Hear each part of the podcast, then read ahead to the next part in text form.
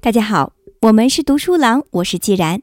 今天接着和大家分享由凯文·凯利所著的《技术元素：火人节的艺术》。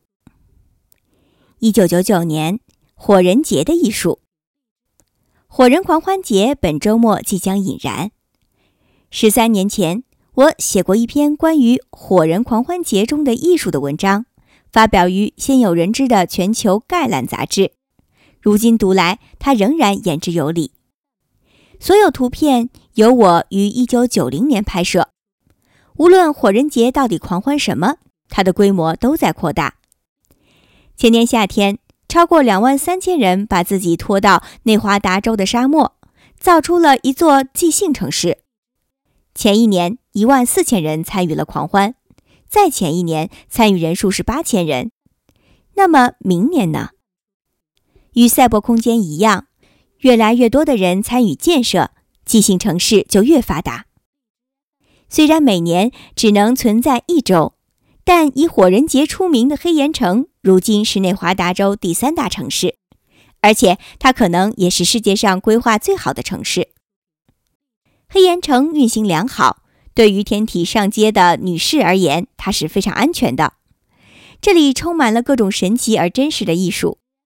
城中主要通过自行车进行运输，它还有个世界一流、独特荒地景观。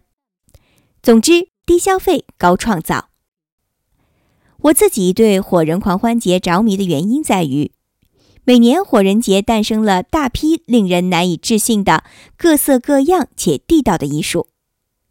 他用这种独特的方式填充这座即兴城市的心脏。火人节艺术范围包括从营帐前的手制标语，到荒野游牧建筑实验，再到竖立在道路两旁的个人创意报告，以及自发的剧院和需要耗费一年时间搭建的庞大而复杂的装置艺术。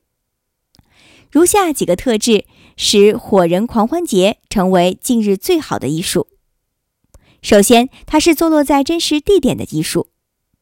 多数艺术作品，包括民间艺术，都原生于碱性平地特定的气候和地形。火人节是环境艺术、地点艺术，它所有的要素充分利用了黑岩城的空旷、乏味和平坦，以及夜晚城市灯光的缺席。艺术家们利用广袤的粘性干烟湖本身进行创作。那些在房间里不能实现的艺术概念，在这个满是风沙的荒凉之地却能熠熠生辉。其次，这里的艺术是无处不在且毫无台阶的。黑岩城是如此广阔，它的容纳能力远超于仅限一人观赏的艺术。可能你在城中走了好几天，却无法完全欣赏到每一个创造、每一个即兴剧场的每一场表演，或每个奇异的装置。但其实你也不会打算这么做。有些杰作建在远离喧嚣之处，你碰巧路过就停下来欣赏，那感觉真是太棒了。火人节里没有路标引导，没有广告，没有兜售东西的小贩，没有地图，它也不是旅游，没有让你感觉是在观光的艰难尝试。在这里，艺术是那样的慷慨，它甚至不要求你看见它。艺术家们的创作通常仅出于创作的乐趣。如果你偶尔发现它并喜欢它，那会更好。第三，所有的艺术都是不署名的，包括那些最优秀且耗时的艺术作品在内。所有的作品上都没有任何标签和标记。最雄心勃勃的作品需要耗费数月时间，斥资数千美元来创作。有些作品是由知名艺术家创作的，而有些作品是由无名小卒创作的。但无论创作者身份如何，人们也不会，甚至没有企图对这些艺术作品区别对待。少了名声所累，艺术创作变得更具观赏性。一位不愿透露姓名的艺术家甚至鼓励别人进行创作，比如创作一件艺术品、一个艺术场地或一场艺术事件。火人狂欢节的官方使命就是没有旁观者，观众变成了艺术家，而艺术家同时也是观众。最后，整个狂欢节并不涉及金钱。也许火人狂欢节中最激进的设计，就是它有一个几乎完全禁止在黑岩城内进行商业活动的禁令。这并不是一种社会主义的冲动，毕竟进城票价是一百美元。相反，专门为创作开辟一块区域是一项杰出的举措，它使人们聚焦于创作激情、表达和天赋。例如，向参观者免费派送柠檬水。果味冰和免费煎饼是可行的，现场也确实如此。